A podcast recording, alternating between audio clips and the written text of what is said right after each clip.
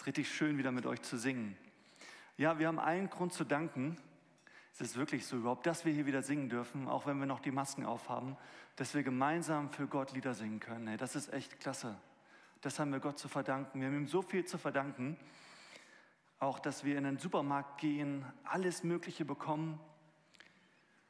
Was weiß ich, wer von euch heute Nachmittag auf Lieferando geht und Essen aus der ganzen Welt bestellt. Hey, wir haben alles. Wir leben den Traum der Menschen vor einigen Jahrhunderten. Wir leben diesen Traum. Und das haben wir Gott zu verdanken. Und ich finde es gut, dass heute der Tag ist, wo wir mal wieder Danke sagen zu Gott. Ich habe auch ein ganz tolles ähm, Symbol dafür mitgebracht. Beziehungsweise ich nicht. Monika. Ich weiß nicht, sie ist schon unten, aber ich. Wart ihr zusammen einkaufen, Lukas? Ich weiß nicht, wie lange ihr nach dieser Kartoffel hier gesucht habt. Seht ihr das? Das ist ein Herz. Und ähm, egal, was ich in den nächsten 25 Minuten noch alles sage, wenn ihr das mitnehmt, bei allem, was ihr esst, auch wenn nicht jede Kartoffel so diese Form hat, ey, es ist ein Liebesbeweis Gottes an euch. Damit zeigt Gott immer wieder, er hat ein Herz für euch, dass er es so gut mit euch meint. Ich weiß nicht, wer von euch am Ende diese Kartoffel mitnehmen darf. Danket dem Herrn, denn er ist freundlich und seine Güte wäret ewiglich. Ja, in, dem, in der Bibel begegnet das immer wieder. Hey, Gott ist der Schöpfer und ihm haben wir alles zu verdanken. Und besonders, es kam auch eben schon in dem einen Lied vor, wir haben Gott auch die Freiheit zu verdanken, die wir haben.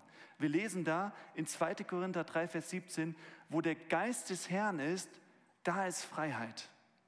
Und wir glauben, wir sind fest davon überzeugt, dass Gottes Geist hier ist, hier auch in diesem Raum, dass Gottes Geist seine Gemeinde erfüllt und dass da, wo Gottes Geist ist, dass wir da Freiheit erleben können. Und für diese Freiheit können wir Gott echt Danke sagen und daraus ist heute auch mein Thema. Wir befinden uns ja zurzeit in der Predigtreihe über die Vision, die wir als Gemeinde haben. Am letzten Sonntag ging es schon um Gott kennen und heute geht es um den zweiten Punkt dieser Vision, um Freiheit erleben. Ich glaube, deswegen hat Gott ähm, Gemeinde erfunden, weil er möchte, dass wir hier Freiheit erleben. Und eigentlich, eigentlich muss ich ganz ehrlich sagen, ich predige zwar heute über Freiheit erleben, aber ich habe in den letzten Wochen wirklich gar nicht so viel Freiheit erlebt. Muss ich ganz ehrlich zugeben, weil ich bin nämlich vor zwei Monaten Vater geworden. Und wenn man Vater wird, dann schränkt man seine Freiheit erstmal extrem ein. Wer von euch ist alles, hat schon Kinder? Meldet euch einmal. Sind einige, ne? Und ihr kennt das alle, wenn man Eltern, da wird das Kind in den Arm genommen. Wenn man Eltern hat, äh, Kinder hat, dann schränkt man seine Freiheit erstmal extrem ein. Ich habe mal geschaut, wie definiert man Freiheit eigentlich? Freiheit kann man definieren als, als etwas, ähm, das tun zu dürfen, was man tun will und das nicht tun zu müssen, was man nicht tun will. Und als Eltern verliert man das. Ey, ich darf nicht mehr tun, was ich tun will. Ich muss alles mit meiner Frau abstimmen. Ähm, die, und sie darf natürlich noch viel weniger das tun, was sie will, ähm, weil der Kleine einfach alle drei Stunden ruft und, und mich will. Die, die Freiheit zur freien Lebensgestaltung ist weg. Und auch diese, diese Freiheit, ähm, das tun zu dürfen, was man eigentlich tun will, das ist auch weg. Schlaf zum Beispiel. Schlaf ist ein Grundbedürfnis. Ich würde sagen, ein, ein, ein Menschenrecht ist das, schlafen zu dürfen. Schlafentzug ist eine Foltermethode. Und, ähm, und wir werden manchmal gefoltert von meinem Sohn. Der, der schreit und schreit und lässt uns nicht schlafen. Und manchmal denken wir, was ist da los? Was können wir dagegen tun? Und manchmal will er auch einfach nicht schlafen und will, dass ich ihn die ganze Zeit so wippe auf den Armen. Und dann werden seine Augen immer kleiner, immer kleiner. Zwei Millimeter, ein Millimeter, am Ende so ein halber Millimeter. Und dann gucke ich genau hin und sehe, seine Pupillen sind immer noch auf mich gerichtet um zu sehen, ob ich immer noch da bin und ihn nicht aus den Augen lasse. Das ist doch keine Freiheit. Ich äh, kann mich noch ganz gut daran erinnern, wie ich vor drei Wochen, Marcia, du warst auch dabei und auch ein paar andere Lütte Leute hier gemacht habe. Und ich habe mich dann immer mit den jungen Eltern unterhalten. Und junge Eltern, wenn man sich mit anderen jungen Eltern redet, wir reden ja meistens nur über das, was schwierig ist mit unseren Kindern. Ähm, auch über das Schöne natürlich, aber auch über, ja, der schläft nicht und jetzt hat er wieder Bauchschmerzen so viel und Bruststau und ach, was da alles ist. Und dann haben die mir das halt auch erzählt und ich habe dem einen, mit dem ich ein gutes Verhältnis hatte, mal ganz ehrlich die Frage gestellt, sag mal, warum setzt man denn dann Kinder in die Welt? Und er hat mich angeguckt, nein, nein, das ist das Schönste, was man machen kann. Ähm, und äh, ja, warum? Warum setzt man Kinder in die Welt? Weil es dabei um Beziehung geht. Ich habe meine Freiheit mit dem kleinen Tomke zwar verloren, aber dabei eine der wertvollsten und, und intensivsten Beziehungen meines Lebens dazugewonnen. Und gerade darin, dass ich meine Freiheit auch ein Stück weit aufgegeben habe, finde ich eine Lebensqualität, die ich vorher nicht gehabt habe. Und oft, wenn ich dem Kleinen in die Augen schaue und mich an ihm freue, ey, dann wird alles andere plötzlich unwichtig. Alles, was sonst so meine Gedanken und Gefühle bestimmen und gefangen nehmen will, ey, das wird alles unwichtig. Ich habe eine, eine neue Freiheit gefunden. Und da sind wir auch schon voll drin im Thema, denn als, als Christen glauben wir, dass wir Freiheit finden in Beziehungen. Deshalb hat Gott Gemeinde erfunden. Wir haben das auch formuliert auf unserer Website. Nee, dazu komme ich gleich. Erstmal noch dieser Vers hier, dass wir das natürlich auch in der Bibel finden. Ihr aber, Brüder und Schwestern, seid zur Freiheit berufen. Allein seht zu, dass ihr durch die Freiheit nicht dem Fleisch Raum gebt, sondern durch die Liebe diene einer dem anderen. Darum geht es. Darin finden wir Freiheit, dass wir zusammenkommen, dass wir uns gegenseitig dienen, dass wir beieinander Freiheit finden. Ich werde später nochmal auf diesen Vers zu sprechen kommen. Aber wie gesagt, wir finden, wir haben das auch formuliert auf unserer Website, Gottes Idee von, von, von Kirche. Ein Weg, den Gott sich für uns ausgedacht hat, um in Freiheit zu leben, sind Menschen, die uns auf, auf unserer Reise durch das Leben unterstützen. Sich mit anderen in Kleingruppen zusammenzutun, ist ein praktischer Schritt hin zu dieser Art der lebensverändernden Gemeinschaft. Versteht ihr, was das mit meinem Familienbeispiel zu tun hat? Als Gemeinde sind wir auch Familie. Wir finden hier Brüder und Schwestern und wir dürfen uns Freiheit geben durch diese Beziehung, indem wir uns auch immer wieder unterstützen. In Freiheit, in Liebe, diene einer dem anderen. Ich habe nochmal drei Beispiele mitgebracht, was ich damit meine, aus der letzten Woche. Zum Beispiel am Dienstagabend. Manche von euch waren dabei am Dienstagabend, als wir uns hier getroffen haben mit dem jungen Erwachsenenhauskreis. Wir waren elf junge Erwachsene, drei haben gefehlt. Und es war aber echt schön zu sehen. Wir saßen zusammen im Jugendraum und es war so eine ganz angeregte Stimmung, ne, Lukas? Alle haben sich unterhalten und irgendwann ist einer aufgestanden und gesagt: Aha, wollen wir heute noch Thema machen? Und aber auch in diesem Thema, wir haben darüber gesprochen, über die verschiedenen Zugänge zu Gott dass Gott uns Freiheit gibt, auch wie wir Gott finden können. Und es war einfach so ein super Abend, wo wir den Alltag, wo wir die Woche vergessen konnten und beieinander Freiheit gefunden haben in dieser wunderbaren Gemeinschaft. Ein anderes Beispiel. Am Freitagabend, Freitagnacht muss ich eher sagen, als wir hier unsere Konferteens-Übernachtung hatten. Mit zwölf Teens, die jetzt gerade den Konformantenunterricht machen.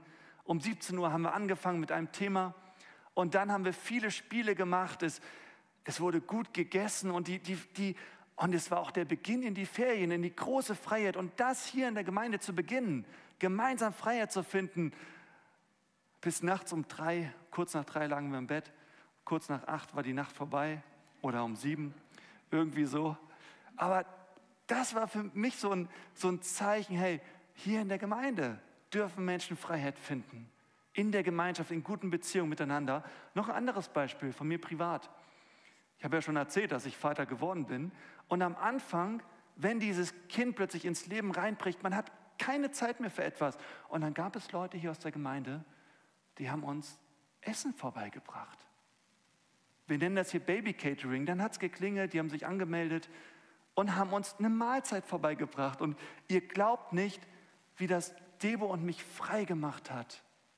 Was für eine Unterstützung in Liebe, Diener einer dem anderen. Menschen haben uns gedient und uns dadurch Freiheit gegeben und wir dienen wiederum anderen, wenn wir ein bisschen mehr Zeitraum haben und bringen anderen Essen, wenn sie Kinder bekommen haben. Aber natürlich, dieser Freiheit stehen natürlich immer wieder Dinge im Weg. Und ich habe euch mal drei Punkte mitgebracht. Und dazu muss ich sagen, meine Einleitung war jetzt sehr lang. Der erste Punkt wird auch, wird auch ein bisschen länger, aber der zweite und dritte Punkt werden dafür ganz kurz. Also ich werde es hier nicht übertreiben mit der Zeit. Erste Frage, Freiheit wovon? Dann wollen wir uns damit beschäftigen, Freiheit wodurch? Wodurch kriegen wir eigentlich Freiheit? Ihr seht da diesen Baum, der wird auch eine Rolle spielen. Und natürlich Freiheit wozu, dass wir wirklich, ja, was machen wir jetzt mit dieser Freiheit? Also, Freiheit wovon? Es gibt alle möglichen Dinge, von denen wir frei werden müssen. Von Einsamkeit. Manche Menschen fühlen sich gefangen, wie in einem Gefängnis der Isolation. Das ist furchtbar. Freiheit von Stress. Keine Zeit durchzuatmen, keine Zeit auch mal das Schöne im Leben zu genießen, das Gott uns alles geschenkt hat.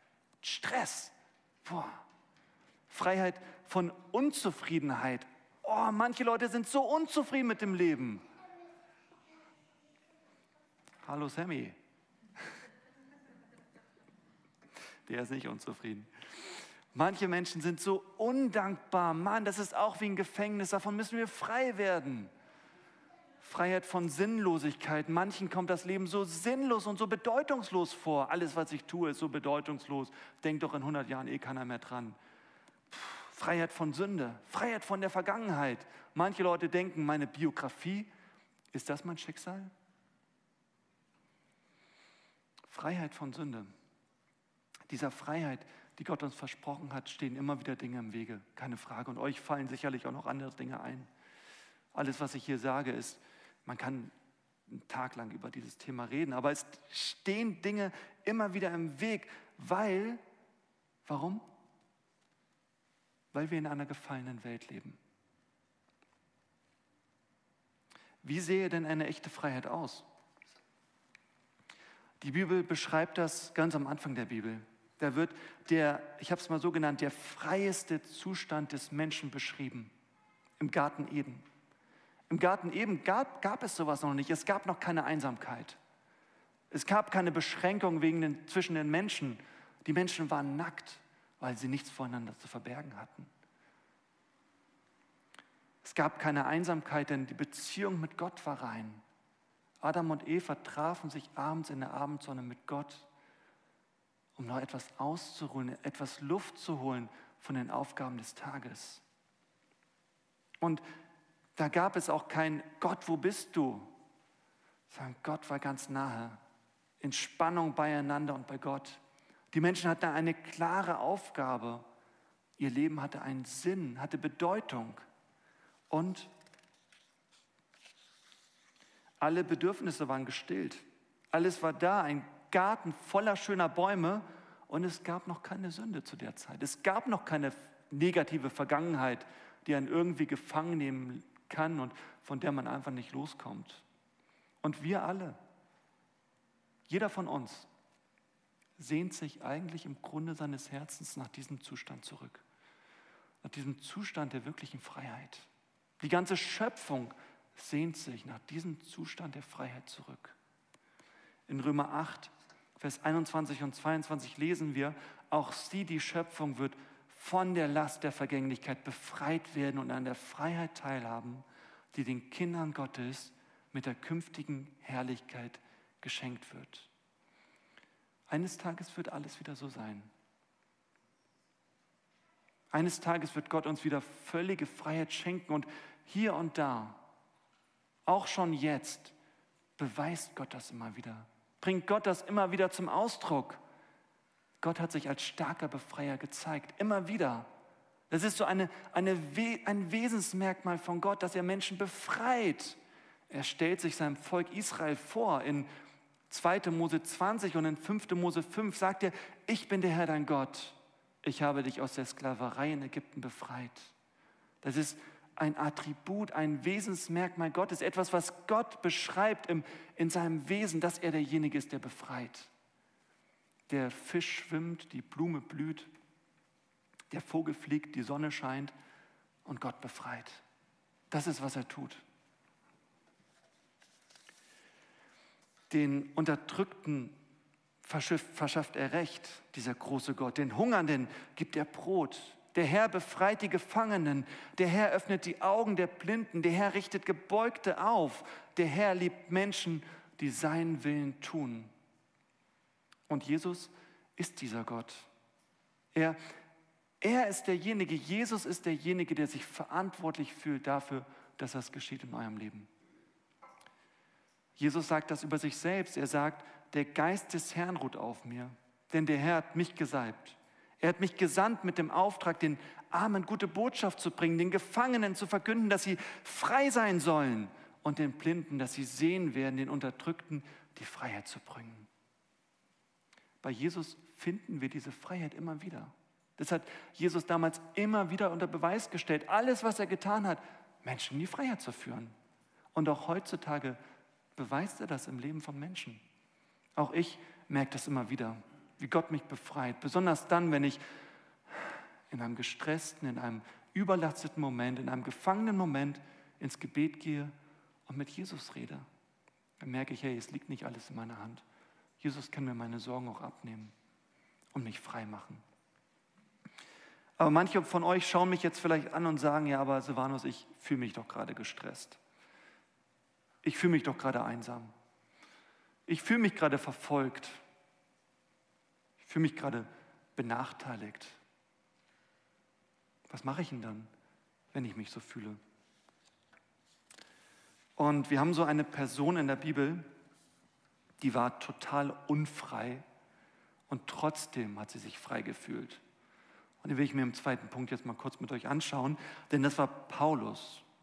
Und an seinem Beispiel erkennen wir besonders gut, wie das eigentlich geht in Christus, in Jesus Freiheit zu finden, auch dann, wenn wir uns einsam, gestresst, benachteiligt, verfolgt fühlen.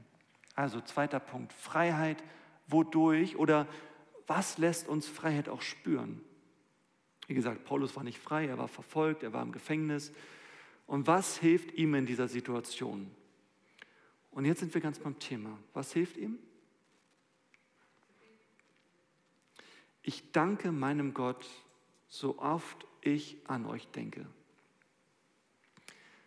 Da steckt ganz viel Dankbarkeit drin. Da steckt Gott drin und da steckt ihr drin. Da stecken Beziehungen, gute Beziehungen drin, tragende Beziehungen. Beziehungen, die uns unterstützen, Menschen, die uns unterstützen. Paulus äußert seinen Dank an Gott, das, was wir jeden Tag tun sollten. Er ist dankbar für Gott. Er ist dankbar zu Gott. Da ist ein Gott, der ihn trägt. Ich habe das eine Zeit lang so gemacht, dass ich morgens nur drei Minuten mich hingesetzt habe und einfach mal aufgezählt habe, wofür ich alles dankbar bin. Drei Minuten. Man kann es noch viel länger machen, aber das, das macht einen Unterschied dann ist da diese Beziehung zu der Gemeinde, die Paulus hatte. Und Paulus hat nicht nur die Beziehung zu der Gemeinde, sondern er ist dankbar. Irgendjemand hat ihr eben gebetet, danke für meine Gemeinde. Danke, dass da Menschen sind, die mich unterstützen, wenn ich nach Unterstützung frage. Danke, dass da Menschen sind, die ich auch unterstützen darf. Danke, dass da Menschen sind, die mit mir gemeinsam an diesen großen Gott glauben. Da ist eine tragende Gemeinschaft. Die macht, verschafft auch Freiheit in mir. Da ist auch Beziehung, die Paulus zu Einzelpersonen hatte. In Philippa Kapitel 2 redet er von einem, einem Kerl namens Epaphroditus oder auch von Timotheus. Da waren Menschen, die sind gekommen in seine Einsamkeit hinein, haben ihn besucht im Gefängnis und haben ihm etwas Freiheit gegeben. Menschen, die mittragen. Und sie haben nicht nur einfach ihm gute Worte zugesprochen, sondern sie haben ihm echte Unterstützung gegeben. In Kapitel 4 sagt Paulus nochmal, ich habe mich sehr gefreut und bin dem Herrn von Herzen dankbar, dass es euch wieder möglich war, mich finanziell zu unterstützen. Also da waren wirklich Dinge, wo er konkret Danke für sagen konnte. Und was hat das alles mit uns zu tun? Ey, wir können es ganz genauso machen. Wir können Gott unseren Dank bringen Und wir können uns einen Hauskreis oder eine Kleingruppe suchen, wo wir engere, bessere Gemeinschaft haben, die Leute mal wirklich kennenlernen können, die mit uns in einer Familie sind. Und wir können uns auf jeden Fall hier diese Karte mitnehmen und mal überlegen, heute Nachmittag, wofür bin ich denn eigentlich dankbar? Da stehen ganz viele gute Möglichkeiten drauf. Danke für die gute Zusammenarbeit, für die kleine Freundlichkeit, kann man auch durchstreichen, und große Freundlichkeit, für die Zuverlässigkeit, für die Zeit, für die extra Runde, für das offene Wort. Nehmt das mit und schreibt es jemandem. Ihr werdet euch freier fühlen. Okay. Punkt 3, Freiheit, wozu eigentlich? Oder auch anders gefragt, wie lässt sich eigentlich verhindern, dass ich mich erneut unfrei fühle, wenn ich frei gemacht bin? Also wozu eigentlich diese ganze Freiheit, die wir auch hier erleben dürfen? Paulus beschreibt das immer so, zur Freiheit hat uns Christus befreit. Er hat uns befreit, damit wir frei sind. So steht nun fest und lasst euch nicht wieder das Joch der Knechtschaft auflegen. Also Jesus hat uns befreit, damit wir frei bleiben und nicht wieder in falsche Abhängigkeiten geraten. Wie werden Menschen wirklich frei? Das ist hier die Frage. Indem der Heilige Geist sie befreit zu einem Gott wohlgefälligen Leben, zu einem Leben, das Gott gefällt. Römer 8, Vers 2 beschreibt es so, dass der Heilige Geist uns frei macht von dem Gesetz des Todes und der Sünde heraus, hinein in das Gesetz des Geistes, das aber nicht bedrückt oder bedrängt und ganz schwer für uns ist, sondern uns in ein neues, in ein geheiligtes Leben führt. Dazu sagt Jesus auch etwas. Er sagt, hey Leute, ich will euch dieses, dieses Schlechte, dieses Falsche, dieses Bedrückende, dieses beengende Joch wegnehmen und ich will euch ein, dafür ein nicht bedrückendes, ein befreiendes Joch geben. Jesus lädt uns dazu ein. Er sagt, kommt zu mir, ihr alle, die euch plagt und von eurer Last fast erdrückt werdet. Ich werde sie euch abnehmen. Und dann sagt er, nehmt mein Joch auf euch und lernt von mir denn ich bin gütig und von Herzen demütig. So werdet ihr Ruhe finden für eure Seele. Denn das Joch, das ich euch auferlege, das drückt nicht und die Last, die ich zu tragen gebe, ist leicht. Genau das hatten wir ja auch schon am Anfang gelesen. Ihr, liebe Brüder und Schwestern, seid zur Freiheit berufen. Seht zu, dass ihr nicht durch die Freiheit dem Fleisch Raum gibt, sondern durch die Liebe diene einer dem anderen. Das ist diese Freiheit, dieses Joch, dieses gute Joch. Ich hatte mich gefragt, ähm, wie ich euch das illustrieren kann. Und äh, hier seht ihr auch den Baum. Und ich habe so diese Predigt im Gemeindebüro geschrieben und dachte mir, okay, jetzt brauche ich aber noch irgendein Bild, um den Leuten das deutlich, ein bisschen stärker zu verdeutlichen. Und ich habe aus dem Fenster geguckt und da diesen Walnussbaum entdeckt.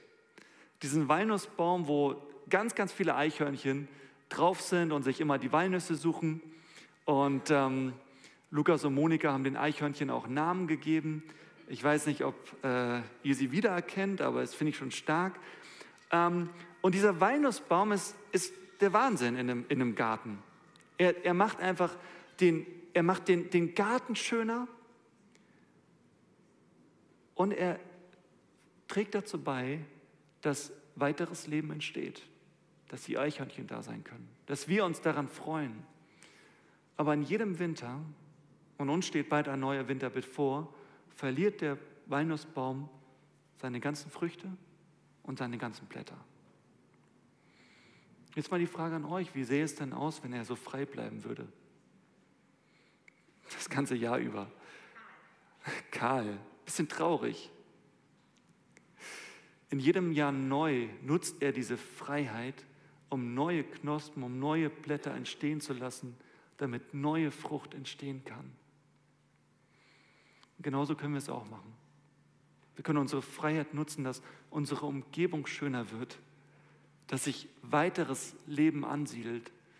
Und ich habe Debo dieses Beispiel genannt und sie hatte noch einen ganz guten Gedanken, hat gesagt, ja, so ein Baum hat natürlich auch einen natürlichen Lebensrhythmus. Er fängt ganz klein an mit ein bisschen Frucht und dann hat er irgendwann seine Hochphase, wenn er besonders stark ist und so zum Ende seines Lebens hin gibt er wieder ein bisschen weniger.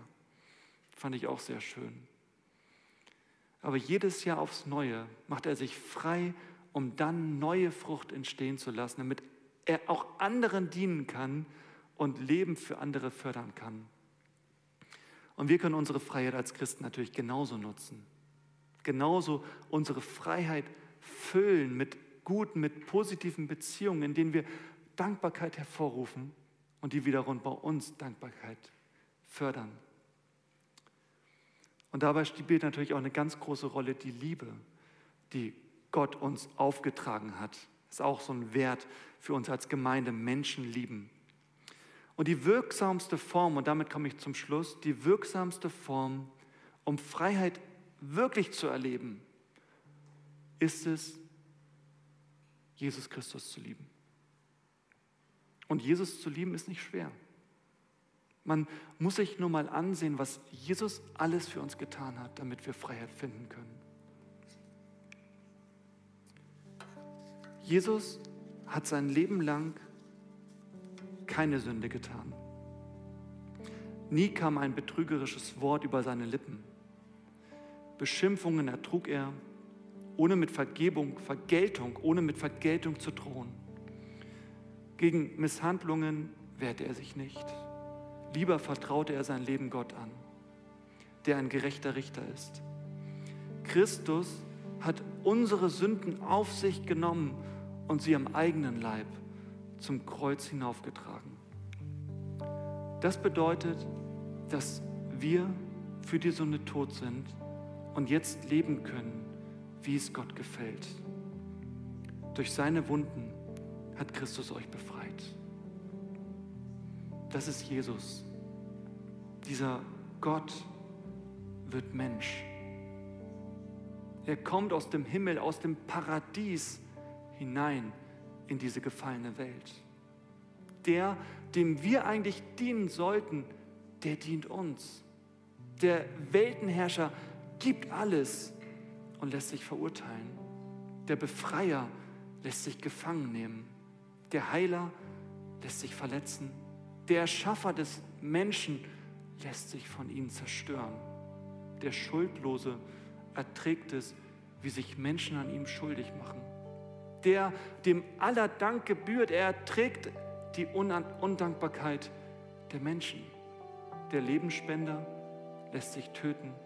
Der Beziehungsstifter lässt sich isolieren von seinen Freunden und stirbt einsam am Kreuz. Damit du mit ihm in Beziehung treten kannst. Damit du mit ihm diese Beziehung und diese Freiheit erleben kannst. Ich möchte noch ein Gebet sprechen und wenn du möchtest, kannst du in Gedanken mitbeten. Jesus, ich danke dir für alles, was du für uns getan hast. Danke, Jesus, dass du aus dem Himmel auf diese Welt gekommen bist. Dass du uns Freiheit schenken möchtest. Und Jesus, ich bitte jetzt, dass du uns immer wieder diese Freiheit gibst, dass wir sie immer wieder bei dir suchen und dass wir auch dazu beitragen können, dass wir damit weitermachen, dass wir auch anderen dazu verhelfen, dass sie sich frei fühlen können. Jesus, danke für das Kreuz. Danke, Jesus, dass du mich erlöst hast, dass ich frei bin von meiner Vergangenheit und dass mir eine wunderbare Zukunft bevorsteht, eine Zukunft in Freiheit. Jesus, hilf mir, dass ich mich nicht neu einzwängen lasse, dass ich mich nicht neu einengen lasse, dass ich nicht in falsche Abhängigkeiten gerate, sondern immer mehr in Abhängigkeit zu dir lebe, dass die Verbindung zu dir immer stärker wird und ich immer mehr aus dir heraus leben kann. Danke, Jesus, dass du mich liebst und dass du alles für mich getan hast.